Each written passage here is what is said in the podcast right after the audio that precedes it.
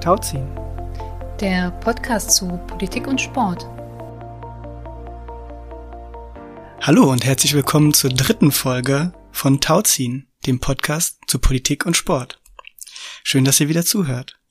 Ich bin Nico Mikulic und ich sitze hier mit Nina Reib und wir werden gemeinsam über Politik und Sport in allen Facetten sprechen. Das heutige Thema ist Sport und Werte. Nina, du leitest die Geschäftsstelle des Netzwerks Sport und Politik für Fairness, Respekt und Menschenwürde. Und damit unsere ZuhörerInnen uns noch ein bisschen besser kennenlernen, haben wir uns ein neues Verfahren mhm. überlegt. Das heißt Lostrommel. Im Sport wird ja ganz oft gelost, wenn es um Ansetzungen von Spielen geht. Und auch in der Demokratie wird es öfteren mal gelost. Deswegen dachten wir, das ist eine gute Idee. Deswegen greife ich jetzt in unsere Lostrommel mhm. und ziehe etwas, äh, nämlich eine Karte, auf die du etwas geschrieben hast, die eine persönliche Relevanz für dich hat. Mhm. Danach machen wir es umgekehrt. Okay, du bist bereit? Ja.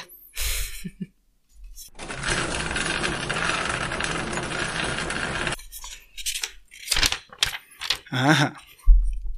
Hier steht mit 91 Jahren zum Jahrestag der Befreiung. Ich versuche es ja kurz zu machen, aber irgendwie muss ich da trotzdem ein bisschen ausholen. Es tut mir sehr leid. Ich habe ähm, als wissenschaftliche Volontärin an einer KZ-Gedenkstätte gearbeitet und der größte Feiertag äh, war der Jahrestag der Befreiung, der immer im April stattgefunden hat.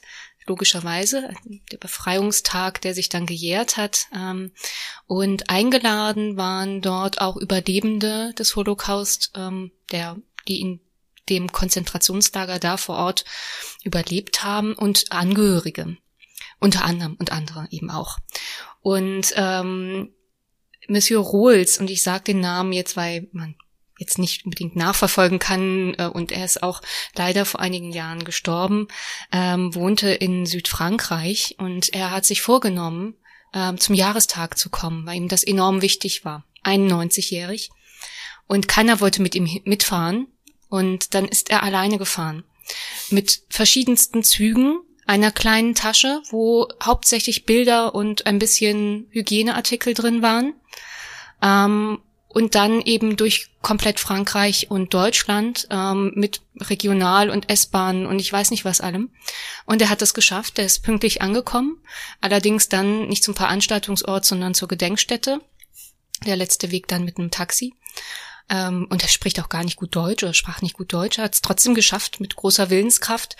Und dann irgendwann ähm habe ich dann ähm, Handyklingeln vernommen. Ähm, ich spreche einigermaßen Französisch und dann hat man mich angerufen von der Gedenkstätte und gesagt, oh, ähm, hier steht jemand, ich glaube, das ist einer der Überlebenden, ähm, Monsieur Rohls wahrscheinlich, ähm, komm her, wir verstehen ihn leider nicht. Und äh, ja, ich, ähm, wir, ich habe ihn dann, habe die Betreuung übernommen. Das haben wir meistens so gemacht, dass wir das ein bisschen aufgeteilt haben, begleitet haben, ähm, haben Unterkunft bekommen. Es war natürlich auch sehr aufregend, weil wir wussten nicht, weiß die Familie Bescheid, äh, hat er alle Medikamente dabei. Es sind halt eben ältere Herren, ähm, die dann mhm. gekommen sind, vor allen Dingen.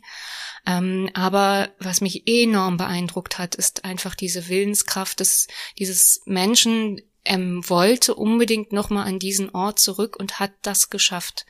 Ähm, und das ist für mich immer noch so beeindruckend, dieser Mensch. Also Monsieur Rohls ist, glaube ich, für, für immer in meinem Herzen und in meinen Gedanken.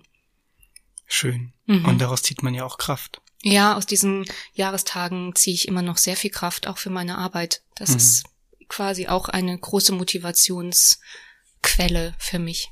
Genau. Danke so. fürs Teilen. Ja, gerne. Und ich, ähm, ich rühre auch die Lostrommel.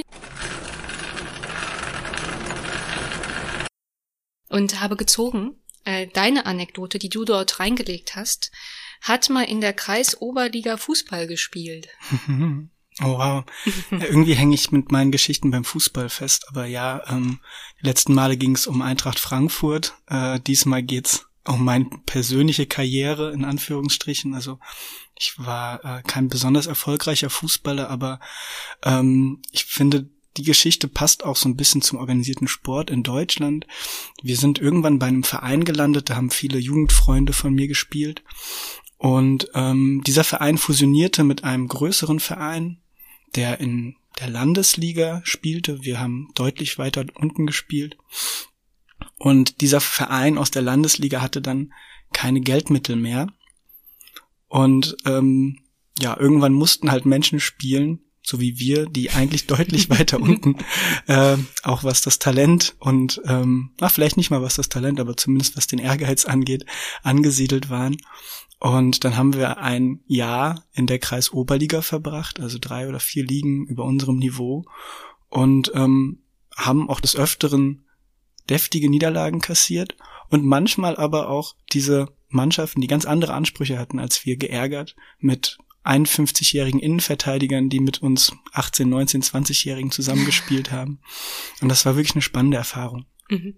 Ja, und toll, die Gelegenheit zu haben, ähm, sowas machen zu können, so da reinzurutschen.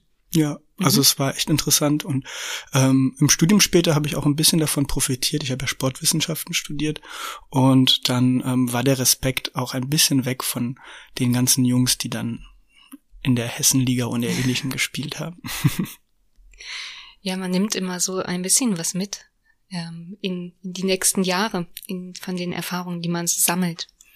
Ähm, apropos Erfahrungen, sag mal, ähm, Nico, Thema heute ist das Thema Sport und Werte, hast du uns ja eben schon gesagt. Und ähm, was ist denn so dein persönlicher Wert des Sportes, um mal so quasi direkt mit dem Kopf ins Wasser zu springen, äh, ins Thema reinzuspringen, dein persönlicher Wert des Sportes, vielleicht auch aus deinen Erfahrungen aus der Kreisoberliga heraus?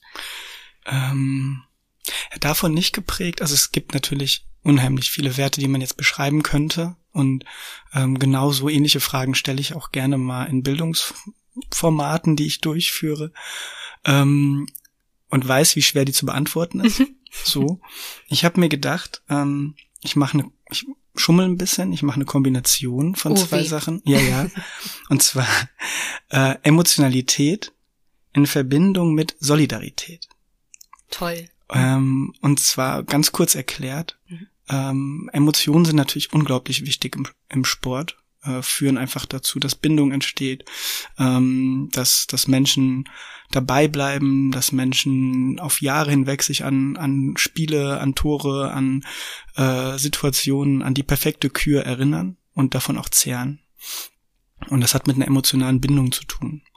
Und ähm, es gibt aber auch im Vereinsleben ähm, eine Bindung über Solidarität, äh, in dem vielleicht mal jemand brauchte Menschen für einen Umzug und dann war die halbe Mannschaft auf einmal da und hat mhm. geholfen und mit angepackt oder ähm, ganz natürlich noch viel größere Geschichten, die passieren im Dorf, äh, brennt ein Haus und nachdem das äh, gelöscht ist, kommen alle in der Dorfgemeinschaft angetrieben von den Sportvereinen zusammen und sammeln Spenden für die Menschen, mhm. denen das passiert ist. Und das sorgt für für eine, für eine emotionale Verbundenheit mit dem Verein oder mit dem Team oder mit einer Einzelperson, die einen geprägt hat. Mhm. Deswegen finde ich diese Kombination so spannend. Mhm. Solidarität gab es ja auch in, in, Form von Aktivitäten in der Corona-Pandemie. Da haben ja auch viele Sportvereine ganz am Anfang, als nicht viel möglich war, angefangen zu unterstützen, ähm, für ältere Menschen einzukaufen im Dorf. Kommen wir nochmal auf unsere letzte mhm. Sendung zurück. Ähm, und Emotionalität äh, erlaubt mir da eine kurze Assoziation, weil ich das so einen tollen Wert finde. Ähm, Rechtspopulisten oder PopulistInnen allgemein, die arbeiten ganz stark über Emotionen. Mhm. Und wenn wir über Politik reden, wird ganz oft gesagt, Emotionen müssen so rausgehalten werden. Und ich glaube, wenn man so Demokratiebildung machen möchte, dann ist Sport so toll, weil es eben die Emotionen zulässt und das eben ein Setting, ein Format ist, um das jetzt mal sehr bildungssprechmäßig zu sagen. Mhm. Ne?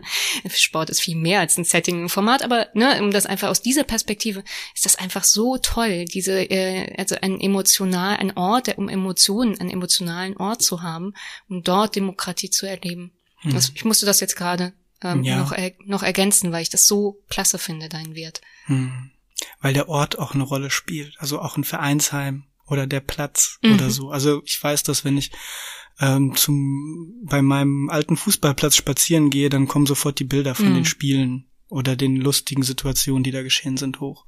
Mhm. Also auch Orte haben eine Emotionalität.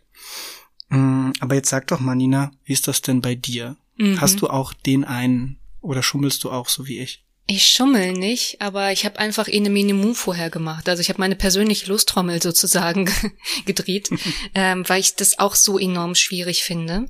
Und ich habe mich nachher aber entschieden für Anerkennung.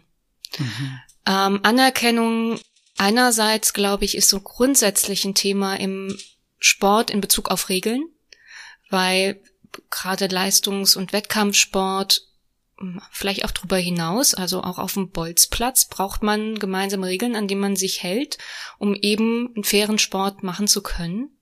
Und deshalb ist das für mich eine Form von Anerkennung, also eben ähm, ja Werte und Normen und Regeln mhm. anzuerkennen. Äh, und auf der anderen Seite ähm, ist der Sport durchaus auch Motor der Integration. Ich bin sehr vorsichtig mit diesem Schlagwort in dieser Allgemeinheit, aber ich würde sagen, dass der Sport das durchaus sein kann, der gemeinnützig organisierte Vereinssport, also integrierend wirken kann. Auch wenn ich das Wort Integration übrigens auch nicht gut finde, aber mhm. ähm, das ist ein anderes Thema.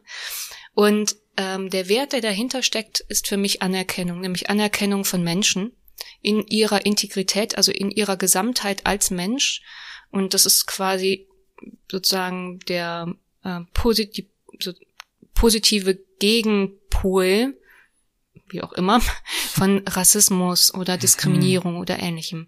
Wenn ich jemand in Gänze anerkenne, in seinem Sein, in seiner Art und Weise, ähm, dann kann ich ihm das nicht, das Sein und seine Art und Weise absprechen. Und das sind die Mechanismen, die dann oft bei Diskriminierung oder Rassismen oder ähnlichem ähm, Homofeindlichkeit und so ähm, äh, gemacht werden oder was da passiert. Hm. Genau, deshalb Anerkennung. Spannend. Ich habe tatsächlich, als du es gesagt hast, auch sehr stark genickt und auch zu allem, was du sagst, auch dein, deine Bedeutung, die dem, dem Wort mhm. äh, beimisst, gehe ich voll mit. Ähm, total richtig. Und ergänzend Anerkennung ist natürlich auch etwas für für das auch Engagement gemacht wird. Mhm. Also Menschen wollen anerkannt werden, ähm, mal mehr, mal weniger aber sie wollen auch gesehen werden mit mhm. ihrem Engagement zu Recht.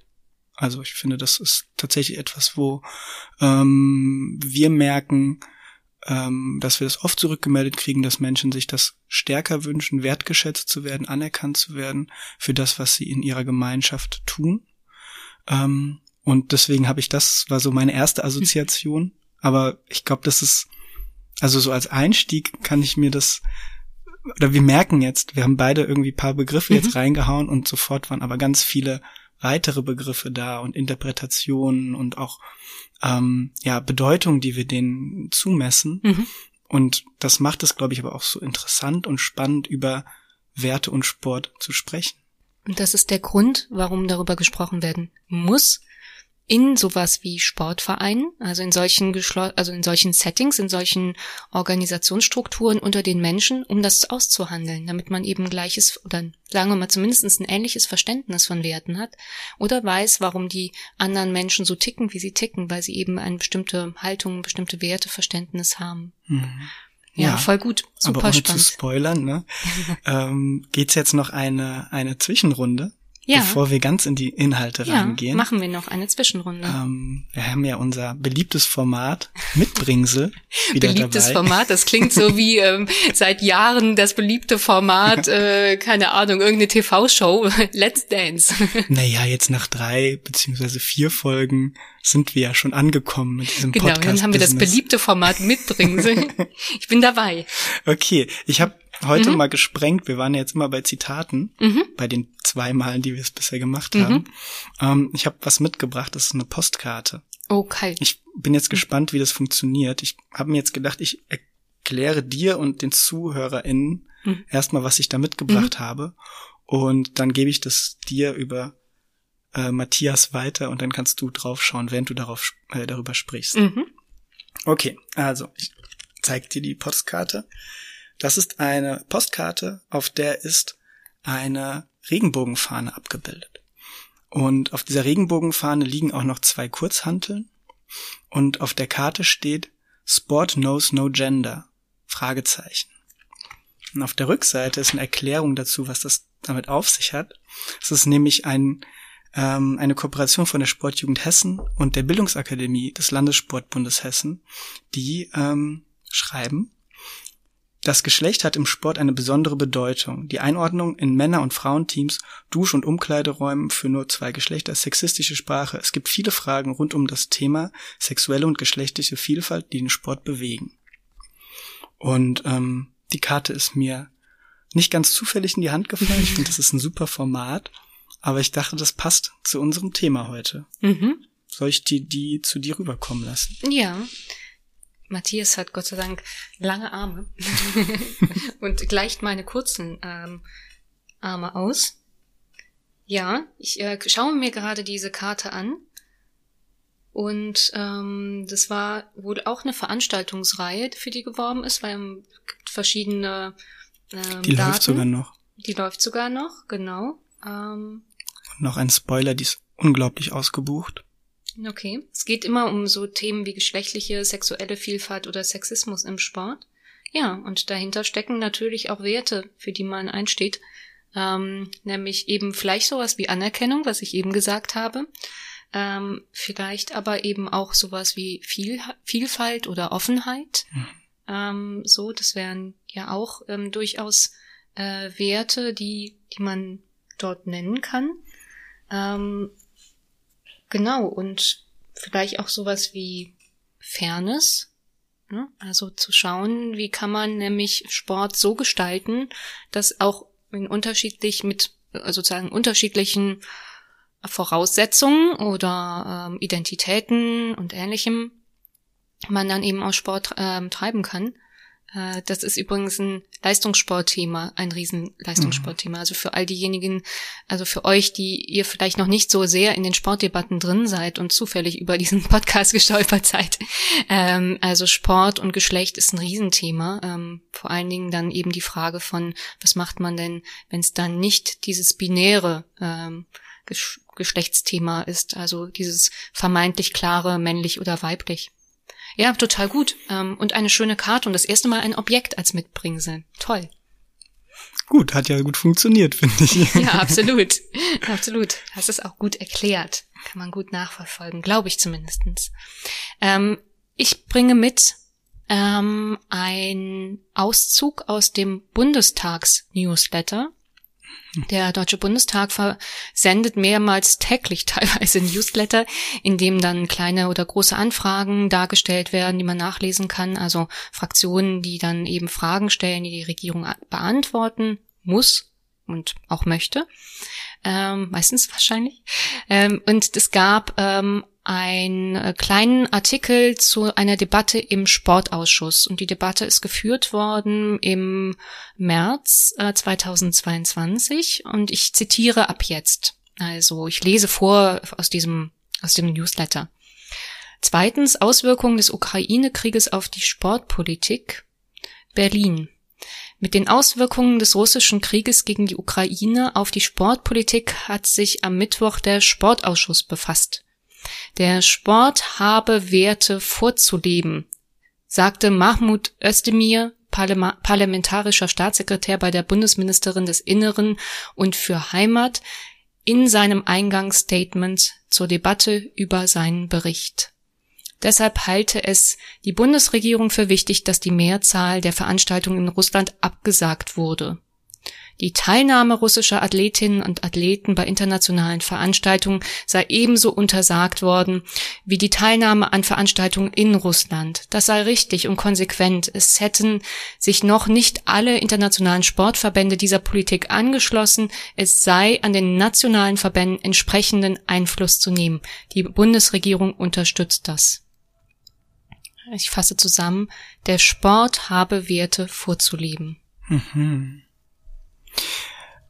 Ja, natürlich total aktuell und wir haben, ich würde sagen, eine sehr interessante Entwicklung im Sport, im großen Sport, also in dem, auch im internationalen Sport erlebt, das, der sich sehr klar auch an den, ähm, mit einer gewissen Verzögerung, aber auch sehr klar an der Haltung der westlichen ähm, Mächte angeschlossen hat und auch, ne, wie schon da beschrieben, auch wirklich gesagt hat, wir kappen die Verbindung Richtung Russland.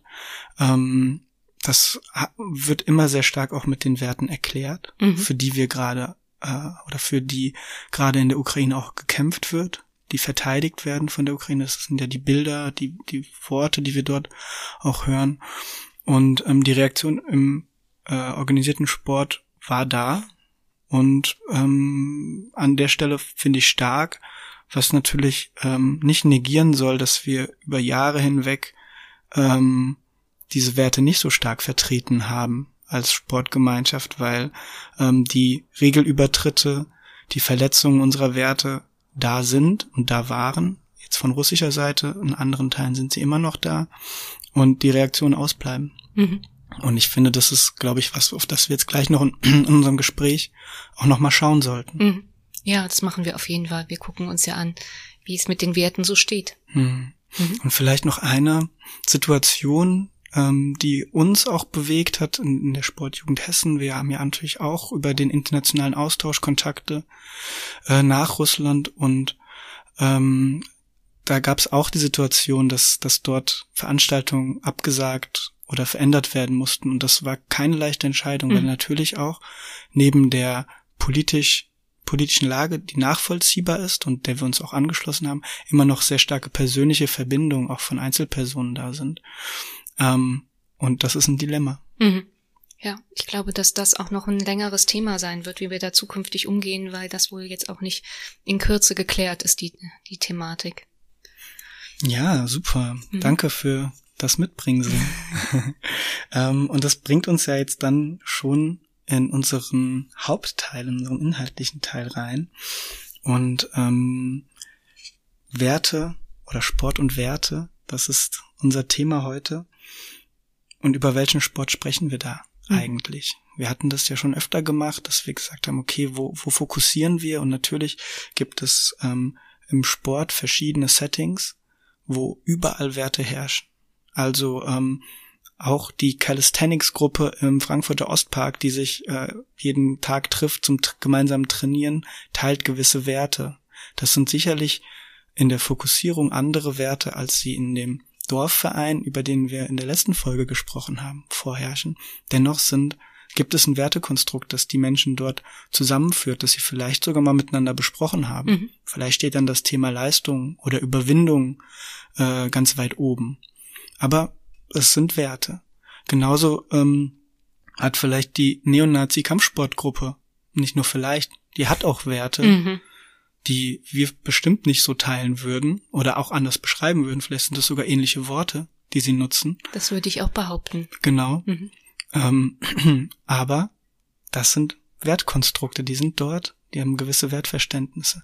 Und was wir heute auch machen wollen in einer gewissen Fokussierung ist natürlich über die Expertisen, die wir haben, sprechen, also über den Spitzensport, äh, hier in Deutschland, aber auch über natürlich den Breitensport, also den, den kleinen, in Anführungsstrichen kleinen Sport, den kleinen Sportverein, ähm, auch wieder mit einem kleinen Blick auf die Praxis, mhm. was wir, was ich und was du, was wir in unserer Tätigkeit erleben. Und ich würde sagen, der kleine Sport ist der große Sport, nämlich äh, weil einfach enorm Mitgliederstark, aber ich weiß genau, was du meinst, ähm, nämlich einfach den, den Unterschied zwischen ähm, Leistungs- oder Wettkampfsport und dem gemeinnützigen Breitensport. Ähm, genau, da wollen wir uns vor allen Dingen darauf konzentrieren, auf diese Bereiche, weniger auf diesen ganz großen internationalen Sport, auch wenn wir jetzt bei dem Mitbringsel so ein bisschen dahin gekommen sind. Ähm, da könnte man auch viel ähm, drüber sprechen, ähm, ähm, aber da wollen wir weniger drauf zu, drüber reden, und drüber nachdenken und auch weniger über den informellen Sport, den du gerade angesprochen hast, sondern eben über diese Bereiche. Ja, ähm, genau. Und ähm, wir machen das ja ganz gerne, dass wir uns nochmal eine ganz kurze theoretische Grundierung abholen. Mhm. Ähm, und du hast, hast ja was vorbereitet zum Thema, was sind eigentlich die Werte des Sports? Gibt es sowas wie so ein Kanon, an dem wir uns orientieren? Und was ist das eigentlich Werte? Ja, ich glaube, dass es ähm, bringe ich jetzt mehr mit und lass uns darüber diskutieren, weil unter Umständen bist du da auch ähm, anderer Meinung. Also ich würde jetzt mal behaupten, ähm, es ist nirgendswo eine alte olympische oder griechische Schiefertafel zu finden, wo die zehn Werte des Sportes ähm, eingemeißelt sind und die irgendwo in einem Museum hängen und dann wissen wir, das sind die Werte des Sportes, sondern das ist schon immer im, unter dem Zeichen der Zeit entwickelt worden. Ähm, so ähm, genau, es ist sozusagen kulturell bestimmt, ähm, so was denn da im Fokus steht. Ähm, und es ist unterschiedlich wahrscheinlich auch, je nachdem, wo man Sport treibt und welchen Sport man treibt. Ähm, also auch, wo man Sport auf der Welt treibt, ähm, um es mal ganz grob zu sagen. Ähm, und ich frage mich immer mal wieder, wenn ich darüber nachdenke, über die Werte des Sportes, ähm, wer eigentlich die Werte des Sportes bestimmt, wenn das immer so eingefordert wird. Ne? Also ähm, der parlamentarische Staatssekretär hat ja gesagt, Sport habe Werte vorzuleben. Oder ähm, manchmal gibt es noch ein bisschen klarere Aufforderungen. Der Sport muss seine Werte leben. Oder wenn das und das passiert, lebt er nicht seine Sporte. Achtung, da ist was ähm, Rassismus passiert oder ähnliches.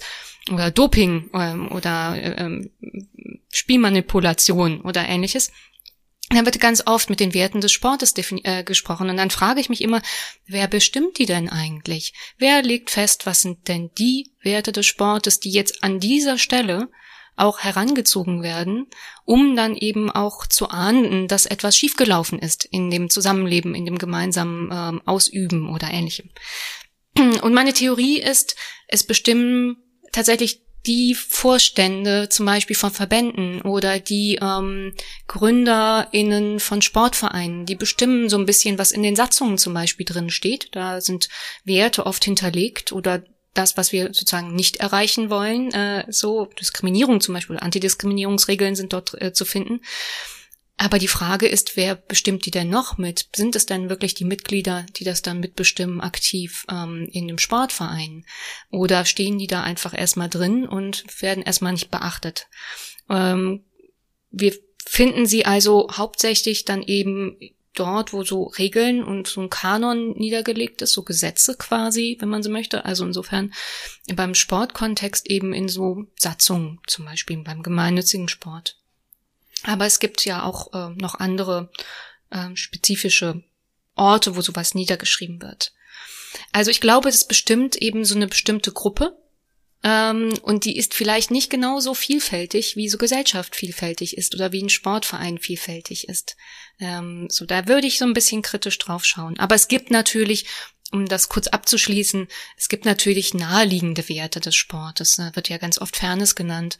Oder eben die olympischen ähm, Werte, ähm, die ja äh, Coubertin festgelegt hat. Das sind so fünf Prinzipien, fünf Werte, die ähm, setzen wir auch in die Show Notes, um die jetzt nicht alles zu referieren. Ähm, das hat er sozusagen Ende des 19., Anfang des 20. Jahrhunderts ähm, festgeschrieben. Und ähm, genau, und die gibt es auch und darauf bezieht man sich natürlich auch immer wieder. So. Hm. Und er bezieht sich ja auch auf den olympischen Gedanken ja. aus der Antike. Und ich glaube, Sporthistoriker hätten die vielleicht am Anfang ein bisschen widersprochen. ähm, aber die, der Zusatz, den du gemacht hast, fand ich sehr wichtig zu sagen, dass es natürlich immer was mit dem Zeitgeist, mit der Situation zu tun hat, welcher Wert wie ausgelegt wird. Aber ein Gedanke, der ja sich jetzt bis heute theoretisch vor äh, oder fortsetzt, ist ja der Gedanke des olympischen Friedens. Mhm. Ähm, den wir jetzt, äh, der dieses Mal eingehalten wurde, bis, äh, ganz knapp eingehalten wurde von äh, vom äh, Putin-Regime, aber eben ähm, bei den Paralympics dann nicht mehr. Bei den mehr. Paralympics dann nicht mhm. mehr, genau. Ähm, aber du hast vollkommen recht, das ist ähm, es ist die Frage, wer beschreibt diese Werte. Ich glaube, ähm, dass das Festlegen ist gar nicht so das Thema, sondern eher die Beschreibung und ähm, das, was sich daraus entwickelt. Also Werte sind erstmal schöne Worte, die, ähm, die jeder, jede Organisation sich irgendwo drauf schreibt. Mhm. Das ist, das gehört dazu. Das ist, ähm, ich glaube, das ist quasi schon fast guter Ton. Mhm. Ähm, es muss irgendwo festgelegt sein. Für was stehen wir? Ähm, und meistens oder oft erlebe ich, dass es dann genau dabei bleibt, dass, dass die niedergeschrieben sind, ähm, vielleicht noch mal schön dargestellt sind in äh, in einer Presseveröffentlichung, die wird dann immer wieder rausgeholt und dann wird gesagt, wir haben doch Werte, wir leben doch Werte vor. Ähm, aber der, der Niederschlag in der Praxis, der Niederschlag ähm, von der organisationalen Ebene runter in die Vereine, der ist nicht so stark da.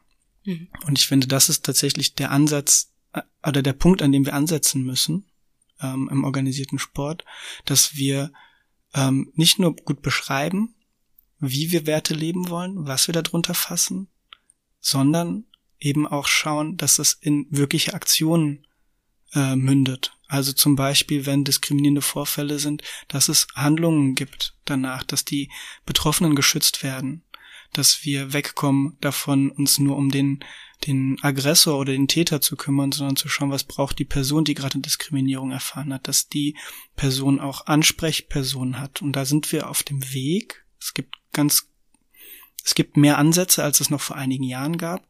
Und dennoch ähm, ist es, glaube ich, total wichtig, in dort reinzukommen. Also nicht nur beschreiben, wie sich unsere Werte, wie wir unsere Werte füllen, was wir darunter verstehen, sondern auch, wie bringen wir die in die Umsetzung wirklich. Wir haben heute so ein bisschen so ein Streitthema unter uns, das haben wir schon gemerkt bei der Vorbereitung. Und ich würde auch ein und hinzufügen. Ich glaube, für mich ist es schon auch wichtig zu benennen, welche Werte weil wir nur, wenn wir das wirklich benennen, auch wissen, wie wir ähm, handeln, also in welchem Kontext wir handeln. Und wenn wir zum Beispiel über Doping sprechen oder über andere Integritätsthemen, also wo quasi der Sport tendenziell beschädigt werden kann, weil eben der Sport nicht nach den Regeln die eigentlich ähm, gemeinsam ausgehandelt worden sind und niedergeschrieben sind, handelt, ähm, dann müssen wir erstmal wissen, in welchem Kontext wir das denn kritisieren und dagegen auch angehen wollen. Und deshalb ist es durchaus wichtig zu sagen, zum Beispiel Fairness hm. ähm, ist ein Wert. Aber dann braucht es natürlich auch die Definition von Fairness und die Frage, was bedeutet das alles? Wie weit geht das? Ja, wäre ich, wär ich dabei, aber ich ergänze noch mal kurz oder ähm, mach noch mal mein und. Ähm, ich glaube, dass, dass wenn, oder meine Erfahrung ist, wenn ich Menschen aus dem Sport frage, was sind denn eure fünf zentralen Werte für eure Sportart, dann sind die sehr schnell beschrieben. Dann gibt's, dann sind das, und das ist natürlich sehr, sehr oft Fairness, weil Fairness natürlich ein, oder Fairness und Fair Play in der Kombination. Sag mal die fünf, die du immer hörst. Fairness und Fair Play mhm. als Kombination, mhm. Respekt, mhm. Gemeinschaft, mhm. ähm, Vielfalt. Mhm. Ja, also Integration öfter ja, auch nochmal. Ja, okay. Ja, also das, das, ich würde schon sagen, dass es dann eine gewisse Übereinkunft gibt, wenn man jetzt wahrscheinlich alle Sportler in deutschlandweit befragt, dann hat man fünf, vielleicht sieben Top-Werte, die die meisten Punkte kriegen. Und das ist ähm, und das ist okay.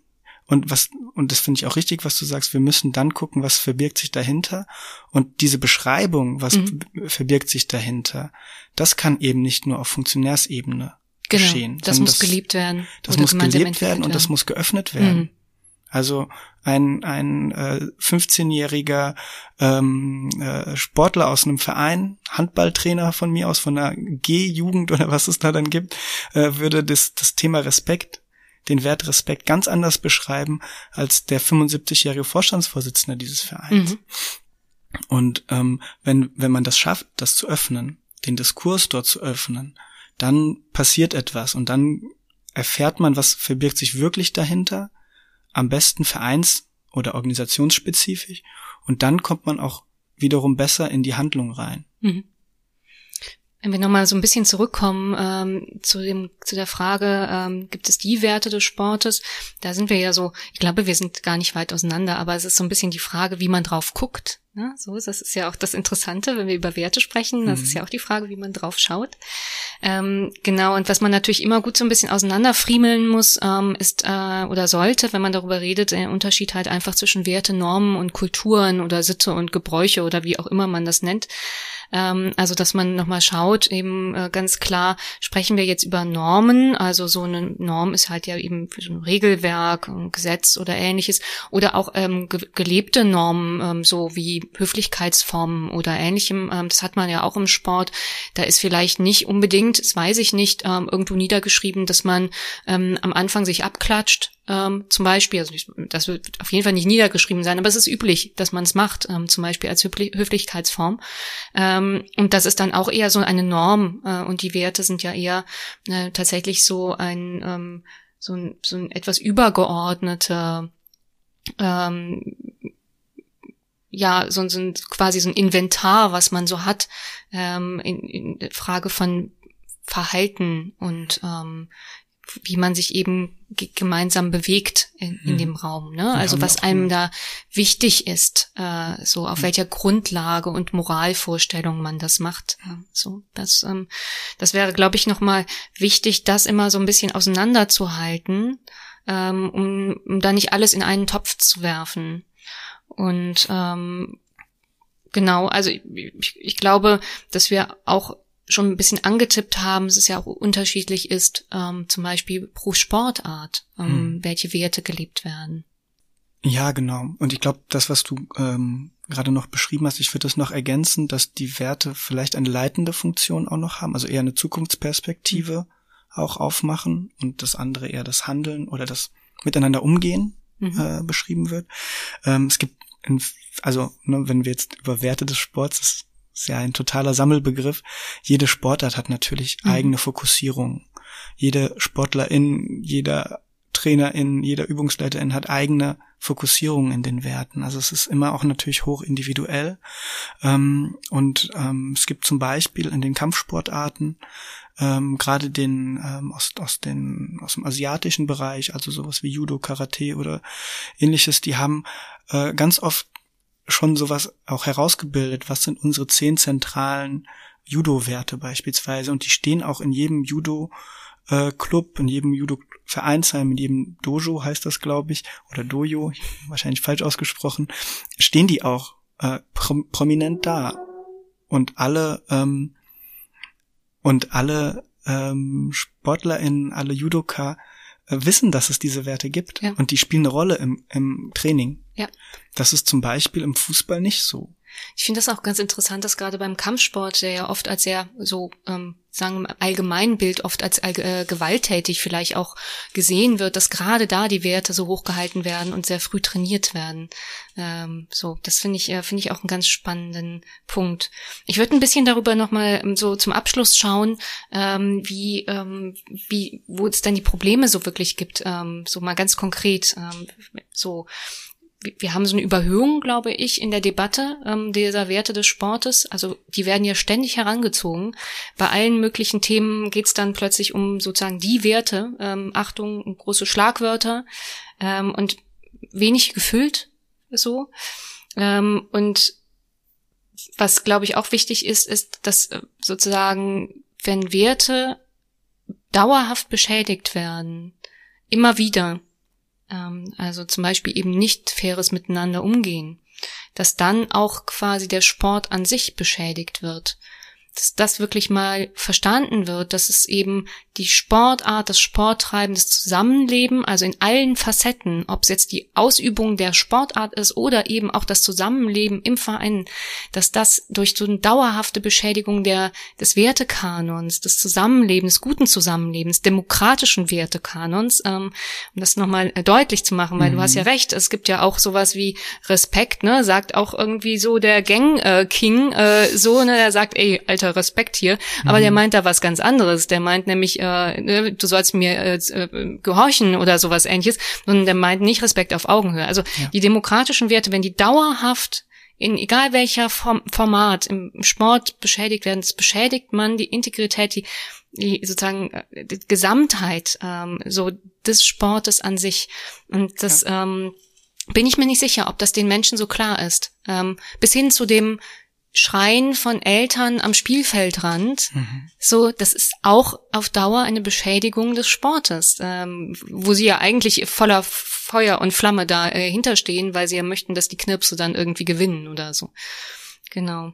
Ähm, dann ist ja auch die Frage, wie man dann reagiert, äh, wenn Werte gebrochen werden. Also, ne, also einerseits gibt es diese dauerhafte Beschädigung und was macht man, wenn sie gebrochen werden? Hm.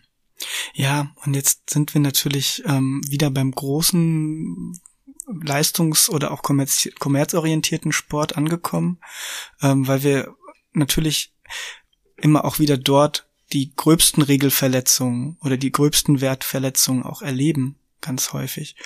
Und ähm, würde ich würde ich so sagen. Und ähm, wenn wir jetzt zum Beispiel auf den nochmal auf den Umgang mit ähm, mit Putin und seiner Sportförderung schauen, die gleichzeitig stattfand zu Annexion der Krim und zu allen Dingen, die er davor getan hat und die er bis zum heutigen Tage getan hat und er trotzdem eben äh, Teil der großen Sportfamilie war, äh, Gast bei also große Events abhalten konnte, wie die Weltmeisterschaft oder Olympischen Spiele.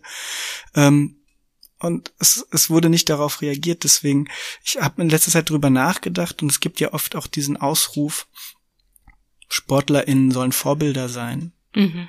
Und ich finde, der muss auch genauso gelten, SportfunktionärInnen müssen Vorbilder sein. Mhm.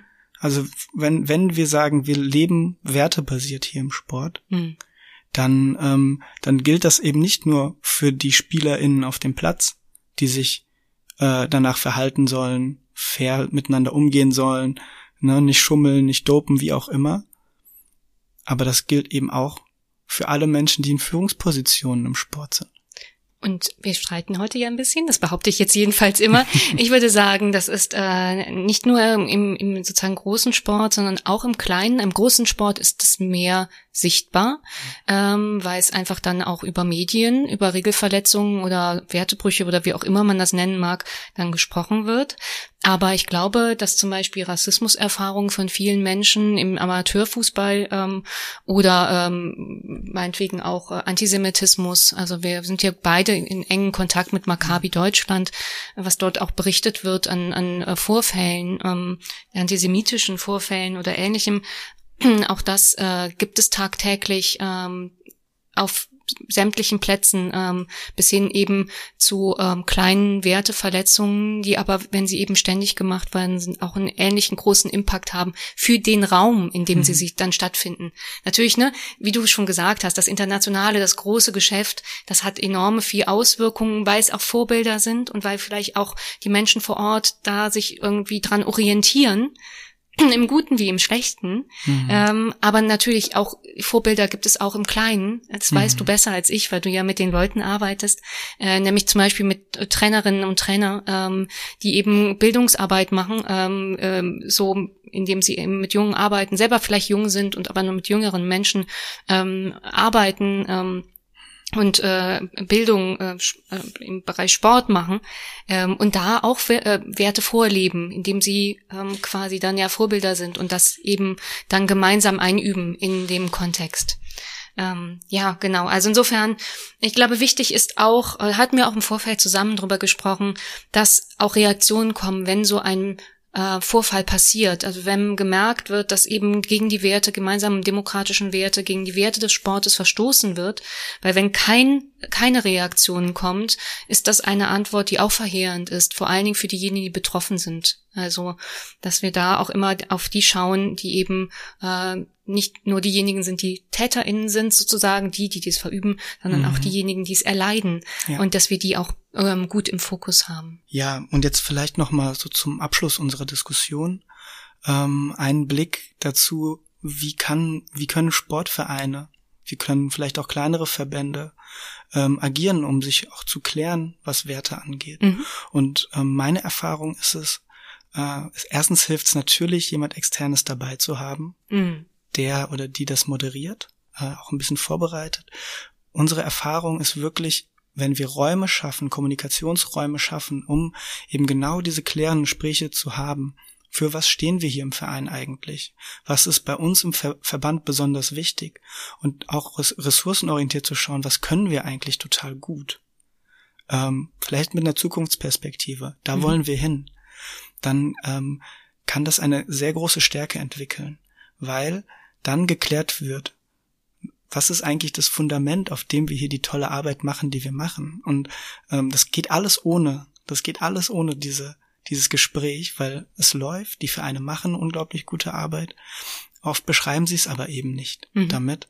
Und dann hilft es, diese Räume zu schaffen. Mhm. Und quasi die Aufforderung, die jetzt rausgeht an in den Sport in Deutschland, ist es, genau das mal zu tun. Vielleicht auch erst im Vorstand noch besser ist es, nimmt man sich noch eine externe Stimme dazu oder eine Stimme aus der Jugend oder mehrere und spricht einfach mal damit äh, darüber, was ähm, was zentrales für den Verein und für den Verband und wo man eigentlich hin will. Mhm. Und ähm, meine Erfahrung ist auch, dass es in den meisten Verbandsstrukturen auch Unterstützung gibt dafür. Also das sind zum Beispiel äh, im Sport die Zusammenhalt durch Teilhabeprojekte in mittlerweile elf äh, Bundesländern. Ähm, das sind aber auch ganz oft KollegInnen für gesellschaftliche Verantwortung in den Fachverbänden, die ähm, bestimmt interessiert sind daran, auch mal solche Gespräche zu führen. Und es gibt auch Publikationen inzwischen ähm, für diese ähm, Prozesse, wie die gestaltet werden können. Ähm, zum Beispiel auch ein Leitbildprozess, wie der gut gestaltet werden kann. Also ein Leitbild, das entwickelt werden kann, gemeinsam mit dem Verein, um sich auf diesen Weg zu begeben, den du gerade beschrieben hast, nämlich gemeinsam zu überlegen, wie möchten wir zukünftig zusammen ähm, leben im Verein, wie wollen wir das weiter gestalten, wo sind da die Potenziale vielleicht auch, wie wir uns weiterentwickeln können, was ist uns eigentlich wichtig. So, und ähm, das würden wir auch einfach nochmal, ne, das teilen wir mit euch äh, dann äh, in den Shownotes. Wer da Interesse hat, kann sich da nochmal die Infos zu holen. Ja, absolut. Mhm. Okay. Ja. Dann gehen wir doch raus und geben noch mal ein paar Minipunkte mit. Unbedingt. Die uns ähm, relevant erscheinen in der Debatte. Mhm. Ähm, den ersten machst du? Oh, den ersten mache ich. Ja, und ich mache jetzt ein bisschen was anderes, als wir vorgesprochen ähm, haben, weil wir das eben übersprungen haben. Aber ich möchte das in einem Satz sagen. Der Sport, der gemeinnützige Sport als Teil der Zivilgesellschaft hat einen Wert an sich. Der ist wertvoll. So, das ist der erste äh, Keypoint. Den bringe ich mit, obwohl wir darüber gar nicht so richtig gesprochen haben, aber den möchte ich einfach nochmal ähm, noch einbringen. Und ich sage, und ich weiß, das siehst du so ein bisschen anders, es gibt nicht die fest definierten Werte des Sportes. Hm. Ja, also ich habe mich ja ein bisschen überzeugen lassen. ähm, also ich würde sagen, es gibt einige, aber vielleicht ähm, die variieren. Mhm. Es ist ein bisschen eine Skala auch wieder, aber das, das ganze Ding mache ich jetzt nicht auf. Mhm. Ähm, und es ist wichtig zu gucken, wer bestimmt eigentlich die Werte für die Sportart oder für die Organisation und ähm, das eben auch zu öffnen, mhm. diese Debatte. Mhm. Werte sind einerseits äh, individuell und andererseits gibt es einen gesellschaftlichen Wertekanon. Und das Einhalten und Leben der Werte im Sport, ich glaube auch in der Gesellschaft, mhm. ist tatsächlich auch eine Herausforderung. Oh ja, tagtäglich merkt man das. Ja. Auch in kleineren Settings, also im Zusammenleben als Paar oder in der Familie oder wie auch immer. Mhm. Ähm, und wichtig ist auch immer wieder zu verstehen, sich vor Augen zu halten, dass eine dauerhafte Verletzung von Werten und Regeln den Sport selbst beschädigen. Absolut. Und final noch, die Klärung der Werte in Vereinen oder Verbänden, die gibt Sicherheit und die eröffnet Handlungsoptionen mhm. und schafft auch Ressourcen, mhm. meiner Meinung nach. Ja, wow. Ja, schön. Und die nächste Folge? Da wird's dann gehen um Sport und Prävention. Ja, das ich wird mich spannend. Drauf. Ja. ja. okay, ja, vielen, vielen Dank für das tolle Gespräch, Nina. Ähm, heute bisschen mehr Tauziehen vielleicht, nicht an derselben Seite des Seils. Ja, voll gut. Ähm, sehr interessant war das. Ich nehme ganz viel mit. Mhm. Und vielen Dank, dass ihr alle zugehört habt. Mhm. Ja, danke auch meinerseits. Ähm, ich fand's total gut. Mir hat das super gefallen, zusammen mit dir darüber nachzudenken, was so Werte bedeuten. Es war wie immer spannend und wir hätten viel mehr noch zum Thema zu sagen. Ähm, nun denn, wir ähm, arbeiten uns vor äh, pro Folge. Wer sich mehr einlesen möchte, Links und Informationen in den Shownotes, wie ganz oft angekündigt in dieser Folge. Ähm, und dann sage ich ähm, auf bald, äh, bis zum nächsten Mal bei Tauziehen, der Podcast zu Politik und Sport. Ciao. Tschüss.